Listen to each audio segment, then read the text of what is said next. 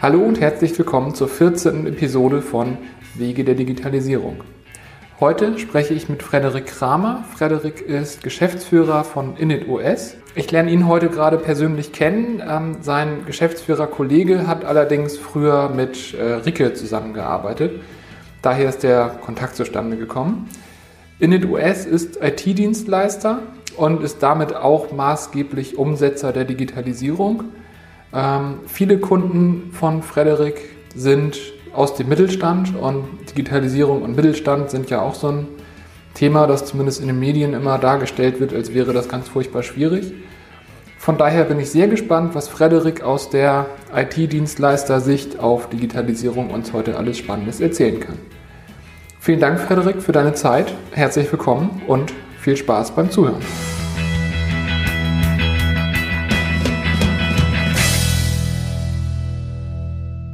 Ja, herzlich willkommen zur nächsten Folge von Wege der Digitalisierung. Vor mir sitzt Frederik von InitOS, äh, genau, Geschäftsführer, hallo. und wird uns jetzt erzählen, was er für die Digitalisierung tut und wer er ist und wie wir uns so hierher gefunden haben. Herzlich willkommen, vielen Dank für deine Zeit. Ja, äh, gerne. Ähm, erstmal herzlichen Dank für die Einladung. Ähm, also wie gesagt, mein Name ist Frederik, ich äh, bin äh, Mitgeschäftsführer von NWS ähm, und ich bin äh, eigentlich auch Kind, kind der Stadt Hamburg. Bin also von hier äh, irgendwann zum Studium Richtung Magdeburg aufgebrochen und äh, dort äh, sozusagen äh, geblieben. Ähm, ich habe äh, sehr lange an der Otto von Gericke Universität studiert und auch dort promoviert im Bereich Wirtschaftsinformatik. Ähm, und bereits 1998 ähm, als Schüler noch hier in, in Hamburg ähm, mein erstes Unternehmen gegründet. Ähm, und das dann mitgenommen, so Klassiker halt, man nimmt es mit zum Studium und äh, macht es nebenbei so ein bisschen. Und äh, nach dem Ende des Studiums, also nach dem Ende des, äh, des Wirtschaftsinformatikstudiums, noch während der Promotion, äh, haben wir dann die ersten Festangestellten eingestellt. Das war so um das Jahr 2011 herum. Und machen seitdem ähm, ERP-Systeme für mittelständische Unternehmen. Also haben relativ viel mit, äh, mit Geschäftsprozessen und Geschäftsprozessdigitalisierung mhm. für mittelständische Kunden zu tun. Okay. Also wirklich ein ganz klassischer Bereich, also was viele Leute unter Digitalisierung sich so vorstellen würden. Ähm, ja, jein, würde ich sagen, weil, na, ja, klar machen wir den klassischen Bereich, also Automation im Geschäftsprozessbereich, aber ähm, die Technologie hat sich natürlich in den Jahren ähm, sehr gewandelt und ich hatte diese, das große Glück, äh, in, in Magdeburg am am äh, dortigen MRCC, Magdeburg Research and Competence Cluster, ähm, zu, zu studieren. Und dort ist auch das größte Hochschulkompetenzzentrum SAP angegliedert. Und äh, deswegen habe ich so ein bisschen die, wir, wir arbeiten nur mit Open Source bei InitOS, ähm, deswegen auch InitOS. Das OS steht also für Open Source.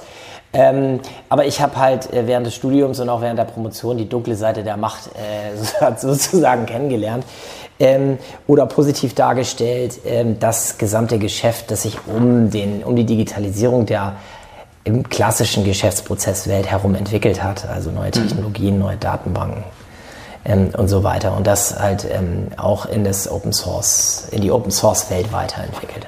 Mhm. Okay, das heißt, wie, wie, kann ich mir das vorstellen? Also äh, wer klopft so bei euch an die Tür und was wie, wie, sieht dann so ein Projekt aus? Was macht ihr? Ähm, ja, also wir sind, ähm, ein, wir verstehen uns selber als, äh, als ganzheitliches Beratungsunternehmen. Das heißt, wir fangen an, ähm, die Unternehmen bei der IT-Strategie in Relation zu ihrer Geschäfts-, zu ihren Geschäftsmodellen und ihrer Geschäftsstrategie zu beraten. Mhm. Und dann äh, ist unser, unser, unsere Value Proposition sozusagen, ähm, Open Source Technologien auszuwählen, ähm, die wir zum einen natürlich ähm, gut kennen und beurteilen können. Also diesen ganzen, diese ganze Frage der, der, äh, der Technologiekostenakquisition, Akquisitionskosten für Technologie zu bewerten. Äh, wie reif ist eine Open Source Software? Mit welchem Lizenzmodell kommt eine Open Source Software? Und dann ähm, sozusagen ein, eine IT-Strategie für den Mittelständler zu entwickeln, die auf Basis dieser Komponenten eine vernünftige Umsetzung der Geschäftsmodelle in IT ermöglicht. Aber eben nicht nur das. Also nicht nur dieser Top-Down-Blick, der, der, der Mittelständler kommt mit einer Idee und hat ein bestimmtes ähm, Automatisierungs- oder Effizienzsteigerungspotenzial, sondern ähm, es entsteht sozusagen in der Relation ähm, Kunde, Entrepreneur äh, mit uns ähm, ein gegenseitiger Pingback und wir beraten den Kunden tatsächlich auch in Fragen der Technologienutzung für ähm, Geschäftsprozess Enablement, also welche möglichen zukünftigen Geschäftsmodelle können wir machen. Ähm, und äh, in der Natur der Sache liegt es dann, dass wir sehr viel mit Venture-Kapital getriebenen E-Commerce-Unternehmen zusammenarbeiten, die Onlinehandel machen, hier so eine, per se für, einen, für den durchschnittlichen Mittelständler schon mal eine höhere Technologieaffinität haben mhm. und auch einen höheren Technologieeinsatz. Mhm. Okay. Ähm, ja, dann würde mich jetzt vor dem Hintergrund interessieren, wie, wie würdest du Digitalisierung definieren? Was, was ist das in deinen Augen? Also als Wirtschaftsinformatiker äh, geht man immer sehr, sehr äh, oder sollte man sehr differenziert mit, mit so Word, Wordings umgehen, weil mhm. ähm, die, die, die, gerade die Wirtschaftsinformatik in Deutschland hat sich nicht unbedingt dadurch hervorgetan, nicht bei jeder Gelegenheit mit einem neuen Buzzword durch die, durch, um die Ecke zu kommen und das wie die Sau durchs Dorf zu treiben, wenn ich das so, so salopp formulieren darf. Mhm. Ähm, und die Digitalisierung ist für mich nichts inhärent Neues. Das ist etwas, was wir seit, ähm, seit, ich würde sagen, eigentlich seit der Zeit, wo ich angefangen habe, mit Computern zu arbeiten, also seit 1998 kontinuierlich erleben. Der, der, der Punkt ist nur, dass ähm, diese Entwicklung auf der Digitalisierung eher so eine exponentielle Kurve ist, mhm. äh, während das die letzten 15, 20 Jahre relativ verhalten ähm, Fortschritte gemacht hat. Sichtbar durchaus. Smartphone äh, es war vor fünf Jahren in der Form, äh, wie das heute ist, noch nicht denkbar. Äh, ist das jetzt an einem, an einem Standpunkt, wo quasi alle klassischen Geschäftsmodelle und Geschäftsprozesse von Grund herauf neu ähm, durchdacht werden und durch Technologie äh, durchdrungen werden und sich auf diesen Geschäftsmodellen ganze Wertschöpfungsnetze verändern.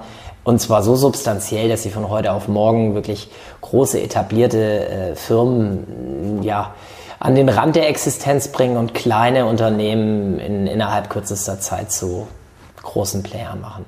Also Digitalisierung ist für mich vor allen Dingen ähm, die Nutzung von Technologie, ähm, die Verfügbarkeit von Technologie, Open Source spielt da eine, eine, eine sehr, sehr große Rolle ähm, für die breite Masse. Und damit auch ein breit, breiter Uptake, würde man das im Englischen nennen, der, der, der Technologie in, äh, in breiteste Prozesse und damit auch sichtbar für den Bürger eine Veränderung der Lebenswelt. Ja. Okay, ja, spannend, finde ich kann ich total nachvollziehen. Gerade dieses Exponentielle ist ja was, was wir als Menschen nicht verstehen. Ja. So, also ich habe, ähm, ich glaube, auf dem, auf dem Hamburger Work Summit hat das nochmal jemand gezeigt, ähm, vor, im September. Ja. Äh, wo, wo wir überall linearisieren in unserem Alltag und ja. in unserem Denken und dass das zutiefst menschlich ist und dass unser Leben eigentlich seit Jahrzehntausenden irgendwo linear vor sich hinschreitet. Ja. Und dieses Exponentielle geht nicht in unseren Kopf. Aber das ist genau das, was gerade passiert. Da, da, da gibt es ein tolles Buch von, von einem der bekanntesten Wissenschaftler der Welt im Bereich Digitalisierung. Der, der heißt Eric Brynjolfsson. Das ist ein, ein Amerikaner, der am, am MIT äh, forscht und lehrt. Ähm, oder gibt es mehrere Bücher von, von dem und Andrew McAfee. Äh, das äh, behandelt genau diese, äh, diese Materie, also die exponentiellen Kurven, Entwicklungskurven. Der äh, zeichnet also so ein Bild, ähm, durch die äh, inhärente Exponentialität der Technologiebranche. Und das ist wiederum auch nichts, was jetzt seit gestern äh, gestartet ist, auch die, äh, wenn man nur einmal das, das Moore'sche Gesetz nimmt, also äh, mhm. die Anzahl der Transistoren auf, auf, auf, einem Halbleiter, auf einer Halbleiterplatine. Dieses Gesetz ist seit, seit, seit seiner Erfindung in den 50er, 60er Jahren, glaube ich, äh, ist es mehr oder weniger gültig. Mit einer 18-Monat-Periode verdoppelt sich die Anzahl der, der Transistoren auf einer, äh, auf einer CPU. Mhm. Ähm, und das ist natürlich auch exponentiell. Äh, die Wirkung davon haben wir auch mitbekommen, die war aber nicht so dramatisch dramatisch wie die weiter oben angesiedelte exponentielle Änderung der Lebenswelt, weil ja. da ging es nur um Computer und die Rechenpower. Rechenpower ist mittlerweile nicht mehr das größte Problem, sondern die Anwendung, die, die schiere Verfügbarkeit von Technologie, ja. äh, das Grenzkostentauschen von Informationen, das ist äh, etwas, was, was unsere Lebenswelt substanziell ändert. Ja. Ja, speziell an dem Mooreschen Gesetz finde ich es witzig, das habe ich auch lange nicht gewusst. Ähm, also es wird immer als das Gesetz dargestellt, mhm. aber das war mal eine Strategieentscheidung. Also die haben gesagt, damit wir irgendwo als Intel gegenüber den äh, Japanern noch ähm, Bestand haben werden, in Zukunft müssen wir alle 18 Monate das Ding verdoppeln. Mhm. Und das war einfach ein Ziel, ein Überlebensziel. Ja. Also heute rückblickend wird das so dargestellt als ähm, ist halt so. Okay, das, das wusste ich noch nicht, das habe ich noch nie gelesen, aber okay, das, äh, das, klingt, das klingt plausibel, ja? ja. Also die Geschichte, die Geschichte, dass äh, Intel gegenüber der japanischen Halbleiterindustrie äh, in schwere Bedrängnis gekommen ist, zu einer gewissen Zeit, das ist tatsächlich auch in dem Buch von Brynjolfsson aufgearbeitet, aber die, die Geschichte, dass es sich da mehr um eine Strategie als um ein Gesetz handelt, mhm. das habe ich noch nicht gehört, das ist aber durchaus eingängig, ja. ja. Okay, ähm ich habe eine Frage ähm, zum Richtung IoT, finde mhm. ich. Also weil du gerade sagtest, dieses, dieses Thema ähm, Verfügbarkeit von Technologie. Mhm. Ähm, jetzt ist IoT, glaube ich, nicht euer Kernbereich, mhm. aber mich würde total interessieren, ob du da irgendwo Entwicklungen siehst. Mhm. Weil also äh, IoT ist ja auch so ein Buzzword, genau wie Digitalisierung. Ja. Ähm, die, die Verfügbarkeit von, von IoT-Technologie, ja. sehe ich, ist genauso exponentiell, ist aber da, wo wir mit Rechenleistung vielleicht in den 90ern waren. Ja. Ähm, da würde mich interessieren, wie siehst du das für, für deine Kunden, für so die Branchen, in denen ihr unterwegs seid? Wird das, also was wird sich dadurch vielleicht demnächst verändern? Was sieht man jetzt schon? Also ähm, da, für, für unsere Kunden ist das schon ähm, relevant, sehr relevant sogar. Mhm. Nun muss man sagen, dass die äh, Mittelständler nicht unbedingt dadurch gekennzeichnet sind, selbst die, die produzieren, dass sie ihre Produktions- und Logistikketten schon so durchoptimiert hätten, dass sie bei den Maschinen äh, und den, ähm, äh, den, ja, den, den, den Kernelementen der Technologie ihres, ihres klassischen Produktionsprozesses unbedingt schon angekommen sind. Äh, da läuft die Entwicklung eher andersrum. Also ich habe da jetzt äh, einen konkreten unserer Kunden im, im Blick, der ist Produzent für, für Rohfütterung von, von Tieren und äh, der hat einen relativ komplexen Maschinenpark im Einsatz. Ähm, ist vorne rum als Online-Händler, tritt er auf und komplett digitalisiert, aber in der im Produktionsprozess noch nicht.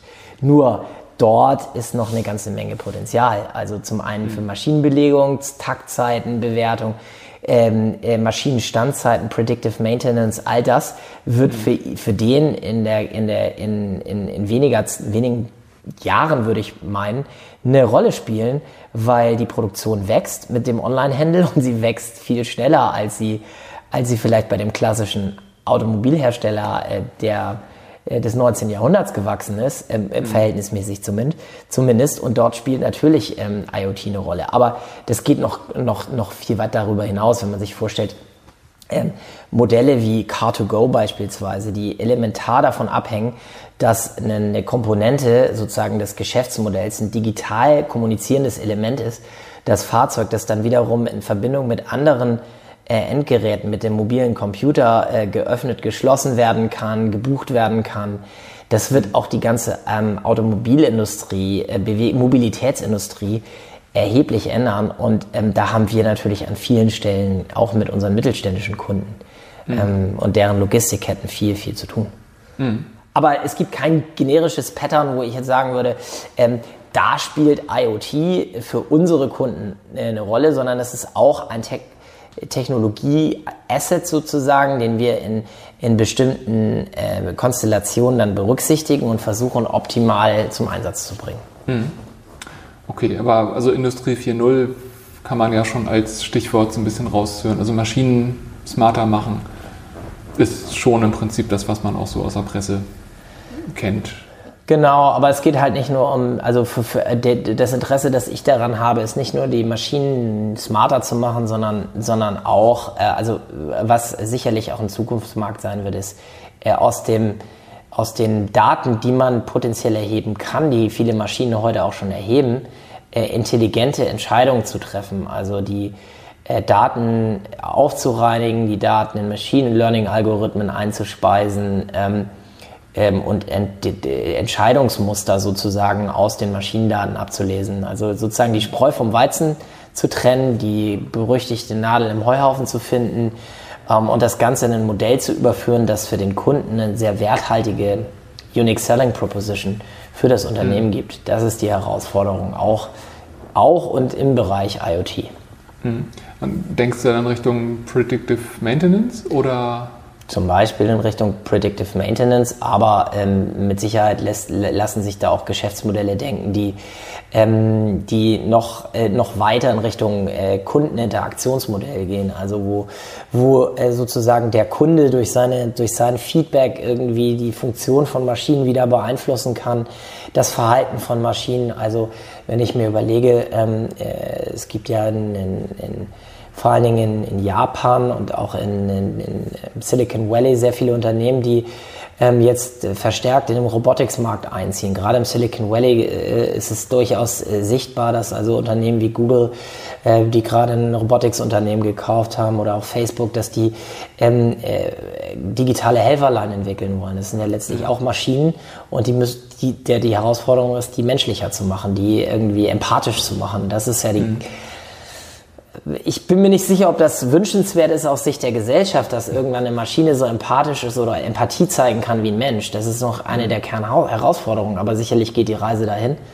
Maschinen auch als beispielsweise Helfer in, in, der, in der medizinischen Hilfe, Versorgung mhm. einzusetzen. Ja gut, in den Bereichen, wo, wo man absoluten Fachkräftemangel hat, also im Zweifel lieber ein Roboter als gar keinen. Ne? Aber genau, genau, aber der Roboter muss natürlich dann trotzdem irgendwie empathisch sein. Es gibt natürlich ja. ähm, auch schon Untersuchungen dahin, die, äh, wo wirklich äh, Erfolge erzielt worden sind, dass Maschinen also wahrgenommen werden als, äh, als valide Ges Gesprächspartner. Ja, also mhm. bei den, bei den Chatbots gibt es dann erste Erfolge, die ähm, wenn sie gut gemacht sind, dann wirklich, äh, wo Menschen wirklich ähm, auch äh, ernste mhm. Gedanken austauschen mit einer Maschine und auch eine ordentliche Antwort bekommen. Mhm. Aber da stecken wir, glaube ich, noch, noch relativ am Anfang. Da wird sich ja. noch viel entwickeln. Ja. Ja, aber gespannt bin ich auch. Ich habe über den Roboter, Robotikmarkt gerade gelernt, irgendwo im, im, arabischen Raum ist ja Kamelrennen so die Lieblingssportart der Reichen. Oder Falken fliegen lassen. Genau, aber speziell für das Kamelrennen ähm, ist das so, da, da kommt es ja auf jedes Gramm des Jockeys an. Mhm. Das hat lange Zeit, hat man da Kinder draufgesetzt. Mhm weil die Verletzungsgefahr aber sehr hoch ist, gab es da dann immer mal Verletzte und Tote. Mhm. Und das wird jetzt mit Robotern gemacht. Die haben, okay. die haben da kleine Roboter auf den Kamelen sitzen und die reichen Scheichs fahren dann in ihrem klimatisierten SUV äh, außenrum. Okay. Und die haben die Roboter, die setzen denen eine Sonnenbrille und ein Cappy auf und dann denkt das Kamel, prima, ist der Junge von gestern. Okay. Also, gut. Es, äh, ist ein bisschen stranger Anwendungsfall von Digitalisierung, aber okay, wenn die Scheichs, Ölscheichs ihren Spaß daran haben, ja. dann äh, kann man das schon machen. Ja, genau. Aber letztendlich der, der, das Tesla, wie hieß das erste Modell, das, der Supersportwagen da? Ähm, äh, das Model S, oder? Nee, der äh, Roadster. Ach so, äh, ja, ja, ich weiß. Der, Mir fällt der Name bloß gerade auch nicht ein. Ich glaube, der hieß Roadster, ne? Tesla Roadster. Ich glaube ja, genau. So der so ein bisschen aussah wie Lotus, wie der Lotus, weil er auch Teile davon äh, vom Chassis des Lotus ja. hatte. Mhm, ja. Genau, aber das, das war auch was für, für reiche Leute, die eigentlich, also das war vielleicht das vierte oder fünfte Auto, aber das hat sich niemand als Alltagserstauto gekauft und langsam kommen sie Richtung Massenmarkt. Ja, stimmt. Das braucht man für solche völlig innovativen Technologien einfach die Einsatzgebiete, wo es nicht so drauf ankommt. Wo man die Leute mit Geld hat und ja, absolut. Also ich, ich persönlich bin großer Fan von Elon Musk. Ähm, ich finde, was er tut, äh, natürlich ist viel Marketing dabei, obwohl er gar kein Amerikaner ist, sondern Südafrikaner. ist, äh, aber die, die Art und Weise, wie er das macht, ist schon mein, mein Shifting. Ähm, und äh, naja, ich glaube, der, der wirkliche Aha-Effekt ist, wenn man mal die Gelegenheit hatte, selbst in so einem äh, Model S zu fahren. Ich hatte die, die, die, das Vergnügen mal und das ist schon, also wenn man vorher viel über E-Autos gelästert hat und über ihre Inconvenience, da muss man nur einmal drin gesessen sein, dann weiß man, ja. was Platz, Sportlichkeit und Digitalisierung in einem äh, für, für Deutsche so lieb gewordenen Baby wie dem Automobil alles bedeuten kann. Also Ja. das ist schon, schon beeindruckend. Ja, auf jeden Fall. Also Tesla S durfte ich auch mal mitfahren, ist ein Highlight. Ich habe das alleine hier, unsere Nachbarn hier in unserem Büro, die fahren so einen Volvo Twin Engine. Ja. Und das ist schon immer, äh, wenn ich morgens hier einpark und die losfahren, äh, auch nach Monaten ist es immer noch irritierend, steigen ins Auto ein, das Auto fährt los und du hörst nichts. Ja. Also das, das ist schon irre. Ja. Der Volvo schafft irgendwie 70, 80 Kilometer rein elektrisch, das ist auch schon okay. Ja, klar, für den Nahverkehr. Und vor allen Dingen ist es meines Erachtens äh, auch alternativlos.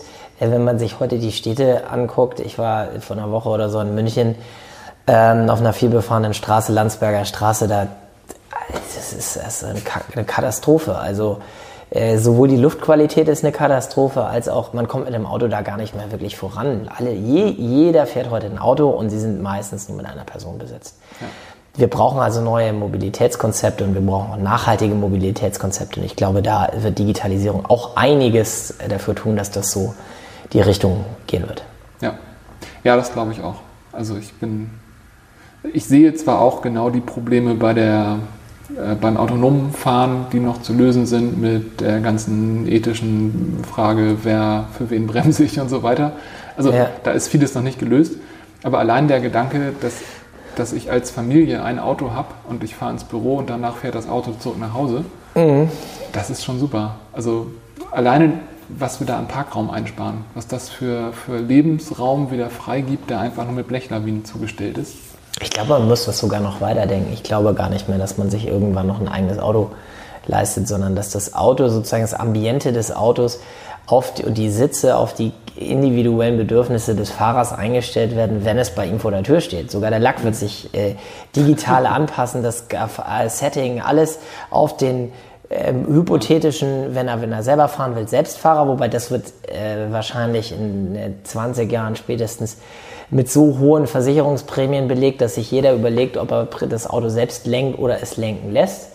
Ähm, aber äh, ich glaube, dass dieses Auto, das Besitzen eines Autos genauso ähm, langfristig ein Auslaufmodell ist wie das Besitzen von Serverschränken in mittelständischen Unternehmen. Also das wird nicht mehr so lange dauern. Also man, hat, man sieht ja heute schon den Trend, ähm, junger Leute sich gar kein Auto mehr zu kaufen, wenn sie es nicht für die Familie oder so etwas brauchen. Also ich zum Beispiel habe seit, ich hatte als junger Mann mit 18 ein Auto und mein letztes Auto habe ich mit 21 verkauft und seitdem habe ich keins mehr. Also nie wieder eins gehabt ähm, und äh, ich bin passionierter Bahnfahrer, also das ist für mich überhaupt kein, keine Überlegung, weil das Fortbewegen mit dem, mit dem Auto ist für mich nur noch anstrengend. Das, äh, das ist kein Vergnügen mehr und das ist auch kaum noch ein Vorteil. Ja, ein bisschen kommt es auf die Umgebung an. Also wenn ich irgendwo in die Innenstadt fahre, ja, nehme ich lieber die Bahn.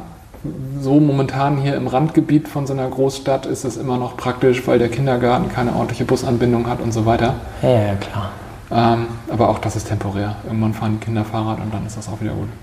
Klar, wenn man eine Familie hat und Einkäufe für eine Familie macht, dann ist das alles eine andere Geschichte, das ist schon klar. Dann hat man ja auch einen besseren, äh, besseren Ansatz. Ja, äh, ich habe in die Richtung gleich eine Frage. Ähm, so, also di- dieses Thema Auto besitzen, nicht besitzen. Ähm, ähm, es gibt ja diesen Trend, dass wir alle in die Städte ziehen und dass unsere äh, ländlichen Gebiete irgendwo aussterben, was, was Menschen angeht. Ähm, andersrum, ich kann es mir gut vorstellen in Hamburg und also wir haben auch in Hamburg lange ohne Auto, ohne eigenes Auto gelebt, bevor wir Kinder hatten. Ähm, in der Stadt kann ich mir das super vorstellen. Ich habe hier Carsharing und Car2Go endet zwar zwei Kilometer vor meinem Wohnort, aber das ist alles machbar. Aber wenn ich jetzt irgendwo aufs Dorf gucke, wo ich herkomme, funktioniert das nicht. Da brauche ich ein eigenes Auto und wenn ich da als Familie mit zwei Kindern wohne, brauche ich auch zwei Autos, Ja. Weil es sonst einfach nicht darstellbar ist. Und ähm, ich, ich zweifle noch dran, dass sich dieses Carsharing in absehbarer Zeit auch in die kleinen Dörfer ausbreiten wird. Ich glaube, das bleibt in den Ballungsgebieten erstmal. Aber siehst du da Digitalisierung, Verstädterung und dann deine mittelständischen Kunden? Also sie, ähm, sind die Kunden, die in der Stadt sind, irgendwo digitaler, fortschrittlicher und so weiter? Also wenn da irgendwer seine ähm, Futtermaschinenfabrikpark irgendwo im, im Dorf außen vor hat. Siehst du da einen Unterschied? Also ja, würde ich jetzt schon sagen. Ich würde nicht, also als Wissenschaftler äh, oder so Semi-Wissenschaftler, ich bin ja nun äh, voll, fast vollständig Praktiker, aber mache immer noch Wissenschaft nebenbei, äh, muss man da natürlich äh, normalerweise mit Zahlen und Fakten sprechen. Aber aus meiner Wahrnehmung äh, ist es so, dass, ähm, das durchaus, dass man durchaus sagen kann, dass die Unternehmen, die Stadt näher sind, schon alleine äh, jetzt im Kontext der Digitalisierung, ähm, dadurch äh, technologieaffiner sind, häufig, weil sie einen höheren Durchsatz auch an jungem, frischem Ideen und Geistern haben. Also die jungen Leute von heute, die wollen eher erstmal in Richtung Stadt äh, und ähm, der Mittelständler innerhalb der Stadt oder im Randgebiet der Stadt ähm, hat einen besseren zu in den auch in diesen Zeiten einen besseren Zugang zu jungen Fachkräften, auch IT-Fachkräften. Und dadurch stellt man schon fest, dass es ein höherer Grad an ähm, ja, Digitalisierung, wenn man so will, und auch Bereitschaft, damit, sich mit der Thematik auseinanderzusetzen, dort gibt. Ähm, dann ist es wieder regional abhängig, also ähm, äh, die Herangehensweise in, in Großstädten wie Hamburg, Berlin oder München ist eine andere als in, in Städten wie Magdeburg zum Beispiel, wo wir, ähm, wo wir unseren Entwicklungssitz haben. Dort ist ähm, und das hat auch was mit der Industriestruktur in den Städten und in der städtlichen ähm, Richtung zu tun. Also Städte, die ähm, kapital- oder dienstleistungsgetrieben sind ähm, äh, oder einen großen Hafen international sind wie Hamburg. Ähm, Berlin ist auch so ein gutes Beispiel. Das gibt es keine kaum Industrie. Das ist äh, sehr dienstleistungsorientiert. Das ist nach der Wende äh, einfacher gewesen, dort äh, Dinge zu verändern. Also da gibt es schon signifikante Unterschiede und äh, dann brauchen wir über internationalen Blickwinkel gar nicht reden. Also Deutschland ist in vielen Bereichen der Digitalisierung mittlerweile in ein absolut dramatisches Hintergrund Hintertreffen geraten. Ähm, und das gilt es jetzt erstmal in den nächsten, ja, in den nächsten wenigen Jahren sozusagen wieder aufzuholen, was da an, an Problemen entstanden ist. Aber ja, um die Frage zu beantworten, es gibt einen Unterschied und ich würde sagen, je weiter man in die Stadt reinkommt, desto moderner, technologiefreudiger und schneller sind die Leute, auch in mhm. Richtung Digitalisierung. Gibt es da irgendwas, was, was du dir wünschst von den Kunden? Also wenn ihr Kunden habt, die jetzt nicht sehr stadtnah sind, also was dir die Arbeit leichter machen würde? Oder andersrum gibt es was, was du denen empfiehlst, damit die einfach irgendwo nicht völlig untergehen? Ja, naja, also ich meine, meine Mission ist es ja als Dienstleistungs- und Beratungsunternehmen auch, ähm, sozusagen missionarisch vorzugehen und ähm, die Digitalisierung als nicht als Buzzword sozusagen äh, den, die, diesen weniger technologieaffinen Mittelständlern beizubringen, sondern die Chancen darin zu erkennen. Aber hm. ähm, ich habe gelernt in meiner wissenschaftlichen und auch praktischen Karriere, dass man ähm, gerade den äh, eher hemdsärmlichen Unternehmern auf einfache Art und Weise erklären muss, was äh, Digitalisierung denn für sie bedeutet. Und äh, für mich hat sich da im Grunde genommen einen, ja, äh, die, die Methode äh, verstärkt oder verschärft, ähm, das in, in diesen drei Sphären des, des Digitalisierungsmodells ähm, zu, zu tun. Also zum einen das Leistungserstellungsmodell, dann das ähm, ähm, Leistungsangebotsmodell und das Kundeninteraktionsmodell als drei Säulen der Digitalisierung zu verstehen. Mhm. Und dann ist es natürlich ähm, äh, Leistungserstellung, Digitalisierung, Effizienzsteigerung, ähm, Leistungsangebot, das ist schon ein bisschen komplizierter, weil da kann man dann Dienstleistungen, Hardware, Software, die Produktion und so weiter miteinander verbinden. Und das Kundeninteraktionsmodell ist letztendlich die Königsdisziplin, also den Kunden in, in, in einer Art und Weise Prosumer einzubinden. Aber, ich glaube, dass der Mittelstand langsam, la relativ langsam in die Richtung geht, wenn wir jetzt von den von den Venture-Kapital getriebenen Unternehmen absehen, sondern von klassischen Mittelständlern, wird das noch ein bisschen dauern. Ja, gut für uns, weil wir davon leben, aber. genau, ja. Also ich meine, das ist, ist auch, glaube ich, für die Gesellschaft äh, nicht schlecht. Wo ich so ein bisschen Sorge habe, ist, dass die, die Zyklen heute so schnell sind. Ich meine, wir werden auch nicht mhm. Wir werden auch irgendwann in das Alter kommen, wo wir nicht mehr so äh, dynamisch sind und nicht mehr so offen für radikalen Wandel. Und äh, mhm. das Problem ist, der radikale Wandel wird für uns keinen Halt machen. Ja. Ähm, und das wird sicherlich noch die eine oder andere auch ähm, gesellschaftliche Debatte erfordern. Äh, an der einen, und du hast vorher das angesprochen mit den mit, dem, mit der Entscheidungsgewalt der Maschinen. Das ist eine, eine Sache, die kommen wird, aber es gibt noch viele andere Sachen. Irgendwann wird keine Airline der Welt mehr ähm, sich von Piloten abhängig machen wollen und es wird früher oder später der Erste kommen, der das Flugzeug vom Computer fliegen lässt. Technisch möglich ist das heute schon. Das passiert ja zu 90 Prozent. Start und Landung und der Rest ist Autopilot. Ja, gut, aber die, genau zu 90 Prozent. und die letzten ja. 10 Prozent sind halt die weiche Landung und der weiche Start und das Wohlfühlgefühl, die empathische Begrüßung des Kapitäns vorne äh, ja. und das Danksagen für die Airline, die man heute benutzt. Aber das wird in Zukunft vom Computer eingespielt, wahrscheinlich von der Bodenstation. Ja. Und äh, naja, man ist auch kein Prophet, wenn man dann äh, auch die Gefahren sieht der, der Digitalisierung an der Stelle. Mhm. Ähm, alles, was steuerbar ist, kann auch gesteuert werden und nicht nur von den Guten, sondern theoretisch auch oder manchmal sehr praktisch auch von den Bösen. Also werden wir ganz andere ähm, Diskussionen noch führen werden und äh, es wird von jedem Bürger dieser Erde sozusagen früher oder später ein höherer Grad an Technologieverständnis gefordert. Deswegen glaube ich auch, dass, dass Bildung und Ausbildung und digitale Bildung heute im frühesten Kindheitsalter stattfinden muss. Daran kommen wir gar nicht mehr vorbei. Nee, das stimmt. Wahrscheinlich kommen wir eh nicht dran vorbei, weil ich keinen Dreijährigen kenne, der kein Smartphone bedienen kann. Wobei, äh, wobei das äh, äh, genau, das, äh, das ist äh, oder das Smartphone sogar intuitiver bedient. Äh, was man allerdings dann auch feststellen kann, ist, dass wenn man zum Beispiel einen älteren Fernseher zu Hause hat, dass die Kinder, die Dreijährigen, dann auch an dem Fernseher versuchen zu wischen, wenn der das ja. noch nicht kann. Dann stehen sie erstmal verdutzt davor und denken, hä, wieso, das ist eine Funktion, die, die ich gewohnt bin. Mhm. Warum kann ich auf dem Display nun nicht wischen? Ja, das stimmt. Ähm, und nur weil man das Smartphone bedienen kann, hat man noch nicht, äh, hat man noch kein Stakeholder-Management gelernt. Im Umgang mit Menschen wird der Umgang mit Menschen verändert sich zwar dramatisch durch die Digitalisierung, aber er ist immer noch der Dreh- und Angelpunkt für Erfolg oder Misserfolg. Und mhm. ja, das stimmt. Ähm, in, in die Richtung würde mich mal interessieren, hast du Gedanken, Ideen, also das nächste Buzzword wäre Disruption. Alle reden über Disruption und es gibt ja nun auch Branchen, die schon ziemlich weggeschmettert wurden. Mhm. Ähm, wir als Softwareentwickler sind ja die, die es irgendwie umsetzen. Das heißt, mhm. momentan kommen die Leute noch zu uns. Mhm. Was kann uns da ereilen? Also ich, ich frage mich das manchmal und ich, ich weiß es noch nicht so genau. Das ist eine genau. sehr spannende Frage. Ähm, ja, die Maschine. Wenn es, der, wenn es uns irgendwann gelingt, uns selbst zu ersetzen, äh, wenn wir also Computer entwickeln, entwickeln die Software entwickeln können, mhm. dann ist es um uns geschehen. Also die, ja. ähm, die es erkennen, die sozusagen Kundenwünsche antizipieren.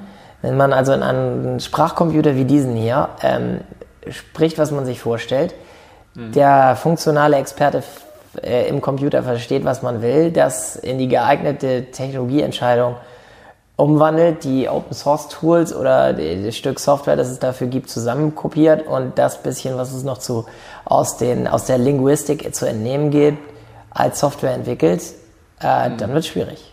Dann wird zumindest äh, viel mehr, äh, viel weniger ähm, Personal, äh, Softwareentwicklerkapazität gebraucht, die umsetzt. Mhm.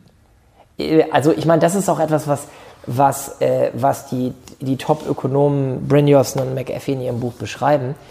Äh, die Frage ist tatsächlich, wie wird die Arbeitswelt auch unabhängig von der Informationstechnologie in 10, 20 Jahren aussehen? Und was man, glaube ich, mit einigermaßen Sicherheit heute schon sagen kann, ist, dass alles, was einen kognit komplexen kognitiven Prozess voraussetzt, und im Moment ist ein technisches, komplexes technisches System bauen wie ein Software-System, ist kognitiv so komplex, dass das nur der Mensch, das menschliche Gehirn oder sogar die Vielzahl menschlicher Gehirne gemeinsam schaffen. schaffen. Mhm. Wenn das irgendwann möglich ist, dass die Maschine anfängt, ähm, nicht mehr Standard zu tun, sondern abseits des Kontextes, den sie gelernt hat, also nicht das klassische künstliche Intelligenzvorgehen, sondern etwas darüber hinausgehendes zu schaffen, dann, mhm. dann könnte es auch um die Informationstechnologen ja. Aber das werden wir nicht mehr erleben. Da bin ich mir ja, relativ sicher. Wahrscheinlich nicht. Ich weiß es nicht. Ich, ich bin halt nicht sicher. Also ich, ich denke auch, also äh, ich meine, Code-Generierung passiert ja heute schon irgendwo in, in Teilen und nutzen wir auch, wenn es irgendwo ins, ins Konzept passt. Aber also wenn ich überlege, was ist denn der, der echte Wert, den ich unseren Kunden schaffe? Also ja, am Ende schreiben wir irgendwie auch Code, aber also ich, ich nutze teilweise auch Outsourcing, Nearshoring über Freelancer. Also wenn es kleine Sachen sind, die ich gut beschreiben kann, ja. dann kann ich mit Leuten irgendwo auf der Welt so interagieren, dass ich da auch gute Stundensätze kriege. Ja. Äh, trotzdem kann ein Mittelständler, der selber keine Ahnung von Softwareentwicklung hat, nicht zu Upwork gehen und sich einen iPhone-Entwickler für 20 Dollar die Stunde suchen, weil da die, die, der Transfer fehlt. Und das ist meistens das, was wir machen. Ja. So, und wir implementieren auch selbst viel, aber in, in Lastspitzen bin ich Klar. in der Lage, gut Dinge auszulagern. Aber ich sehe noch nicht, dass sich das automatisieren lässt. Naja, ähm, also die, die, Lebenswelt und die Arbeitswelt wird internationaler. Die Grenzen mhm. verschwinden.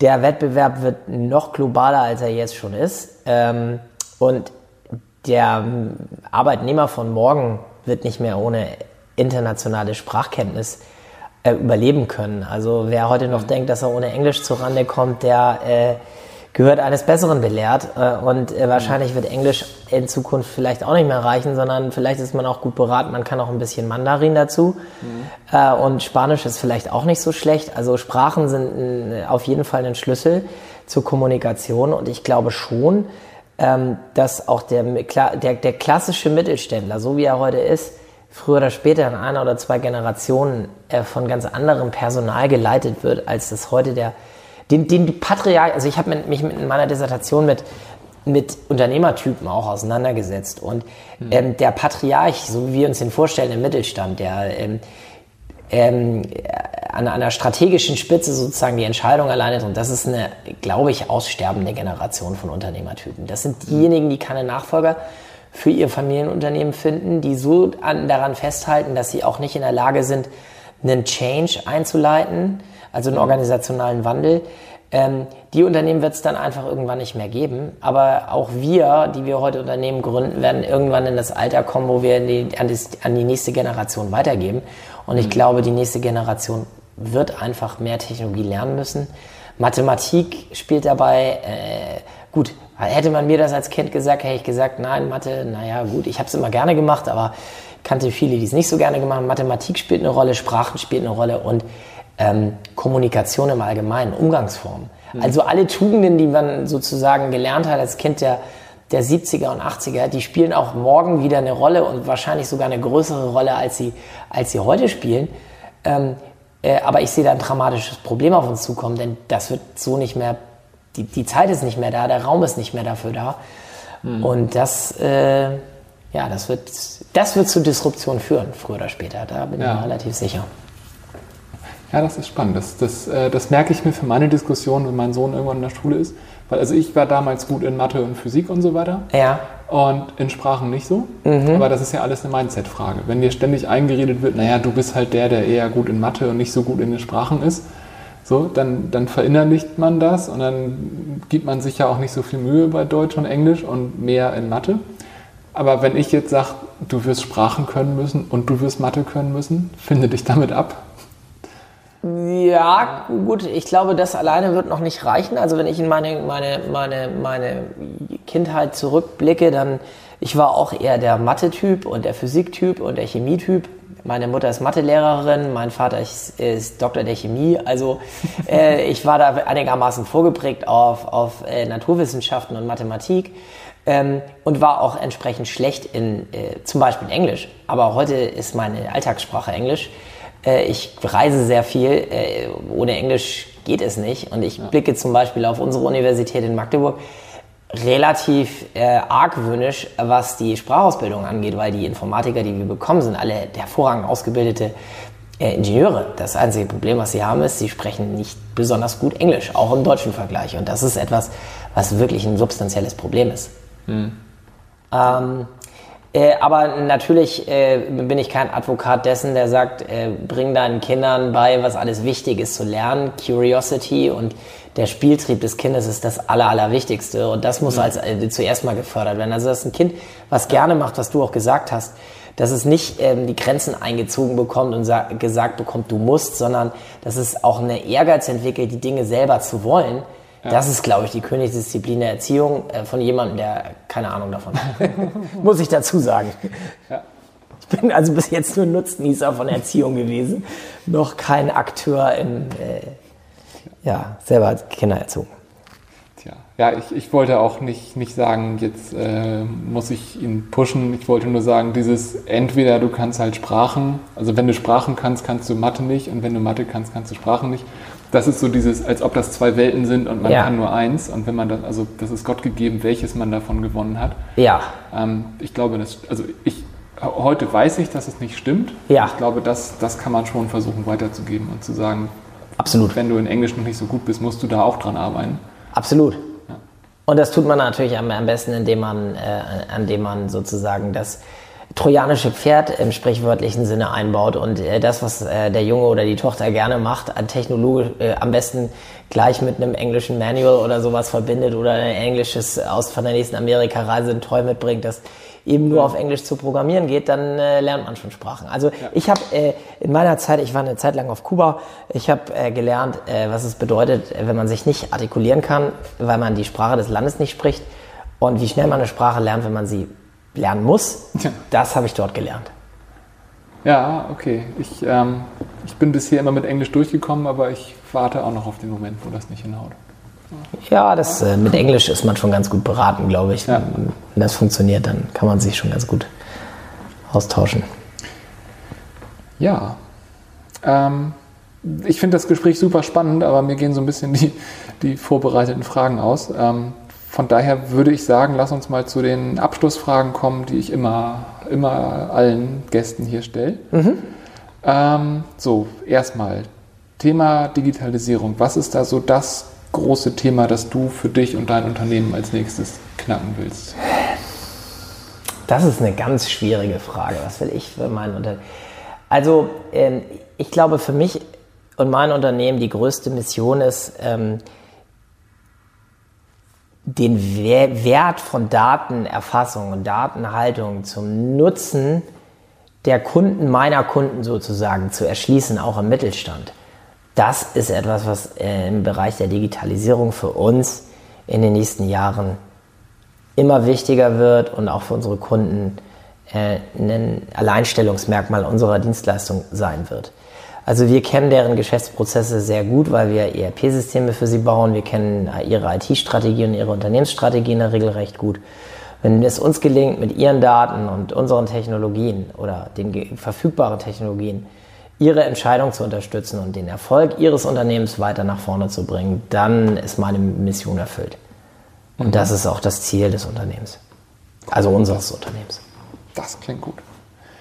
Ähm, die hilfreichste Quelle zum Thema Digitalisierung. Du hast dieses eine Buch schon erwähnt, das werde ich auf jeden Fall verlinken. Mhm. Ähm, Gibt es andere, die du nennen würdest? Wie hältst du dich so auf dem Laufenden?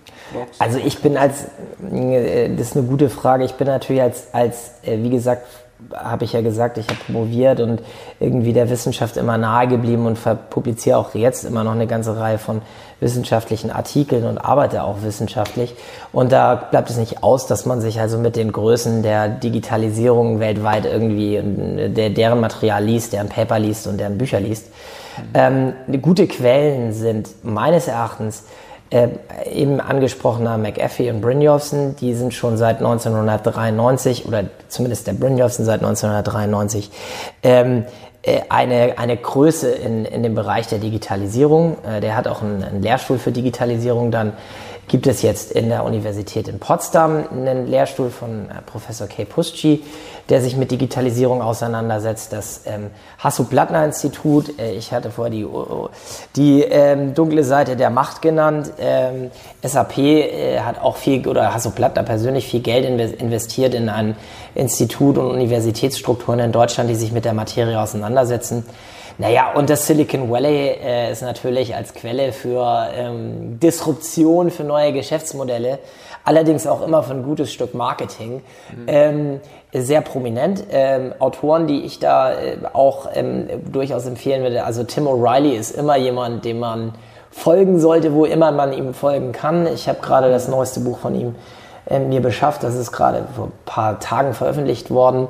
Ähm, äh, das weiß ich noch nicht, ob das lesenswert ist. Die paar Zeilen, die ich darin gelesen habe, glaube ich schon, dass das äh, auch wieder mindblowing ist. Immerhin war der Mensch auch einer der, der die zusammen, zusammen den Terminus Open Source entwickelt haben. Mhm. Ich glaube, GitHub, äh, Plattform, Code-Plattform, Technologieplattformen äh, sind auch eine sehr gute Quelle, um sich mit Technologiefragen auseinanderzusetzen. Und dann hoffe ich doch, euer, euer Blog, Wege der Digitalisierung, äh, ist auch mal eine solche Quelle, wo man. Auf jeden Fall. Äh, dann. Und natürlich junge, dynamische Unternehmen wie eures oder unseres, äh, die sich mit den Fragen auseinandersetzen. Mhm. Okay, perfekt. Ich werde uns alle selbst verlinken, mehrfach. Ähm, genau, letzte Frage. Wen, wen würdest du hier gerne in einer zukünftigen Episode im Podcast mal hören? Wen soll ich mal so befragen? Willst du wissen, welche pers konkrete Person oder welche Typ von Person ich gerne was du willst. Also wenn es eine konkrete Person ist, also gerne auch jemanden, den ich real vors Mikro kriegen kann. Ich hatte auch schon utopische Wünsche, aber naja, gut, also wenn ich einen utopischen Wunsch äh, äußern darf, äh, der wahrscheinlich utopisch ist, wäre es Linus Torvalds. Äh, das ist, glaube ich, mhm. jemand, den man, äh, der äh, eine so zentrale Rolle in, in Open Source äh, für die Prägung des Begriffes auch gespielt hat. Mhm. dass, dass er durchaus viel zu, zu sagen weiß. Er ist selten in Deutschland, glaube ich. Ja, gut, aber der ist oft, also naja, oft, aber also er war schon auf Konferenzen, auf denen ich auch war, also von daher. Ja, vielleicht, äh, vielleicht ist es gar nicht so schlecht, so jemanden, oder wenn man äh, das noch ein bisschen dogmatischer haben will, Richard Stallman ist sicherlich oh, auch oh, ja. jemand. Ja, der, der, ist doch jedes Jahr beim Chaos-Kongress, glaube ich. Ja, das ist, äh, der wird auch äh, was zu erzählen haben zur Digitalisierung. Allerdings wird er natürlich auch ein distinktes Meinungsbild haben. Nein, aber wenn es um, einen, äh, um, um, um ein möglichst breites Meinungsbild geht, ähm, dann glaube ich, brauchst du auch Leute, die ähm, sozusagen die die Digitalisierung eher als Risiko für sich und ihre Zukunft und ihr Leben begreifen, mhm. als, ähm, als wir das tun. Und dann ist es durchaus sinnvoll, ältere Menschen zu fragen, die IT noch aus der Zeit des Mainframe-Computings kennen. Also da gibt es viele, die so im Banken, in der Zentraladministration von Banken oder dem Otto-Versand, ich hatte das heute Morgen mit in einem Meeting mit ähm, im Otto-Versand irgendwie der zentralen IT sitzen und dort die Mainframes hosten. Das wäre ganz interessant zu aus deren Blickwinkel das zu sehen oder das ultimativ, der ultimative Gesprächspartner wäre wahrscheinlich so ein wirklich ein patri patriarchischer Unternehmer, Familienunternehmer in fünfter Generation, mhm. hier aus dem, aus der Region. Vielleicht sprichst du mal Firma Hagel hier im Freihafen in Hamburg an. Den Junichef kenne ich ganz gut. Vielleicht kann ah. ich einen Kontakt herstellen.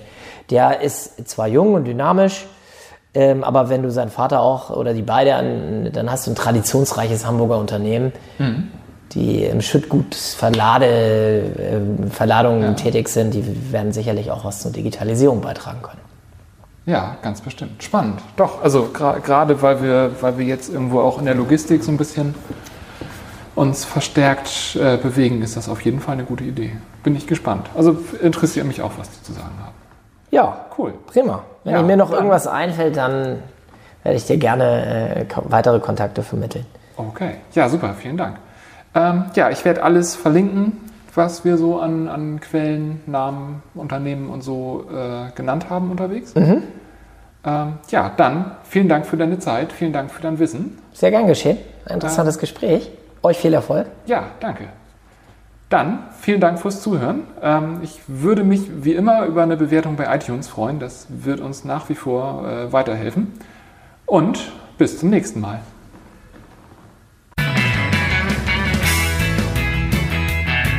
Das war die 14. Episode von Wege der Digitalisierung. Vielen Dank, Frederik, für deine Zeit und alles, was wir von dir lernen durften. Ich werde alle Quellen, alle Personen, alles, was wir so angerissen haben, was man irgendwie verlinken kann, in den Show Notes dokumentieren. Das Ganze findet ihr unter wegederdigitalisierung.de. Dies hier ist die 14. Episode mit Frederik von InitOS. Ähm, wie immer würde ich mich natürlich über ein Review bei iTunes freuen. Ansonsten sind wir auch auf diversen anderen Kanälen zu erreichen, wenn ihr Feedback habt. Ich freue mich, dass ihr zugehört habt und bis zum nächsten Mal.